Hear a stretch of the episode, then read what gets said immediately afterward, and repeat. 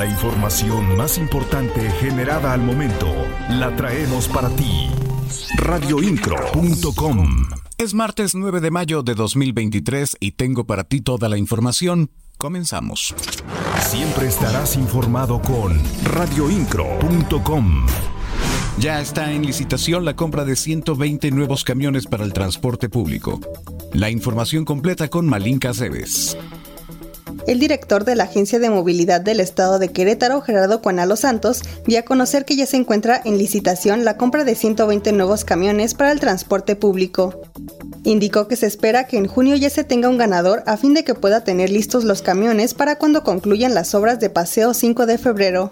Pues mira, la ley es muy clara en los tiempos y naturalmente puede puede, no hay una, no hay una fecha o un tiempo determinado para poder llevarla a cabo. Digamos que para mediados de año ya podría haber, eh, pues...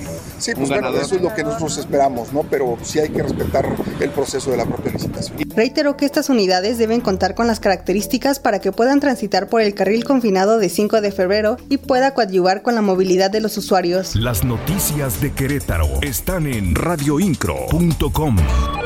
Querétaro será la sede del International Automotive Industry Supply Summit 2023. La información completa con Alexis Morales. El secretario de Desarrollo Sustentable, Marco del Prete III, anunció que se realizará la primera edición del International Automotive Industry Supply Summit 2023 el 30 de mayo y 1 de junio en el Querétaro Centro de Congresos. Sostuvo que ya hay más de 100 compradores automotrices a nivel global, como BMW, Mercedes-Benz y Continental, para que las empresas queretanas y las que lo deseen podrán solicitar sus citas de negocios con más de 713 requerimientos de compra. Y algo que es importante mencionarle la relevancia que está teniendo este evento para no solo nuestra economía, la economía del Estado, sino el desarrollo de la industria automotriz.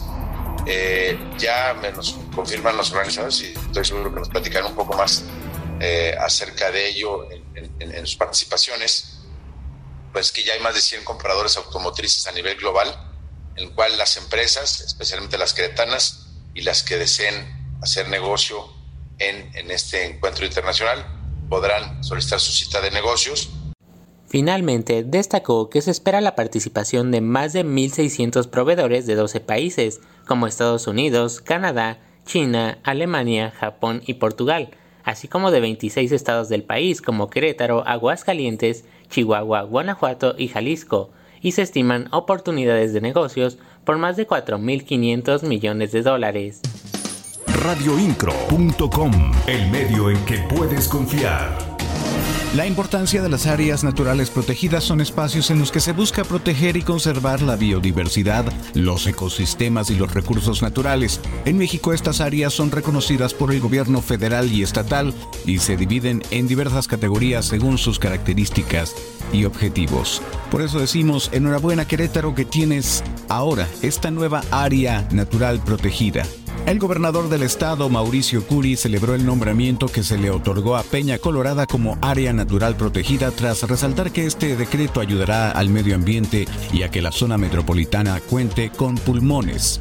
Apuntó que el gobierno del estado destinará una bolsa anual de 9 millones de pesos y los municipios de Querétaro y El Marqués 4 millones cada uno para apoyar a los ejidatarios con diversas acciones de conservación radioincro.com. El titular de la Coordinación Estatal de Protección Civil, Javier Amaya Torres, indicó que ya comenzó la temporada de lluvias en Querétaro y que de acuerdo con reportes de la Conagua, esta va a extenderse hasta el mes de diciembre, por lo que se esperan bastantes precipitaciones. Las noticias de Querétaro están en radioincro.com.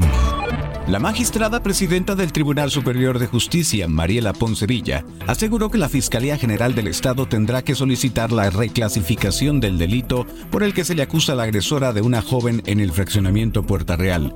Esto se debe a que la menor falleció el pasado jueves luego del disparo que sufrió con arma de fuego.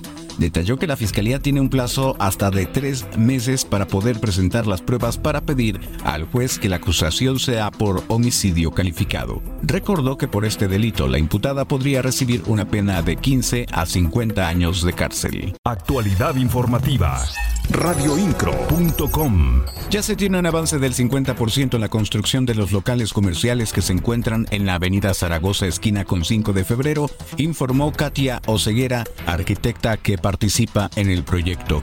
Resaltó que uno de los puntos con mayor avance de las obras que se realizan en 5 de febrero es este.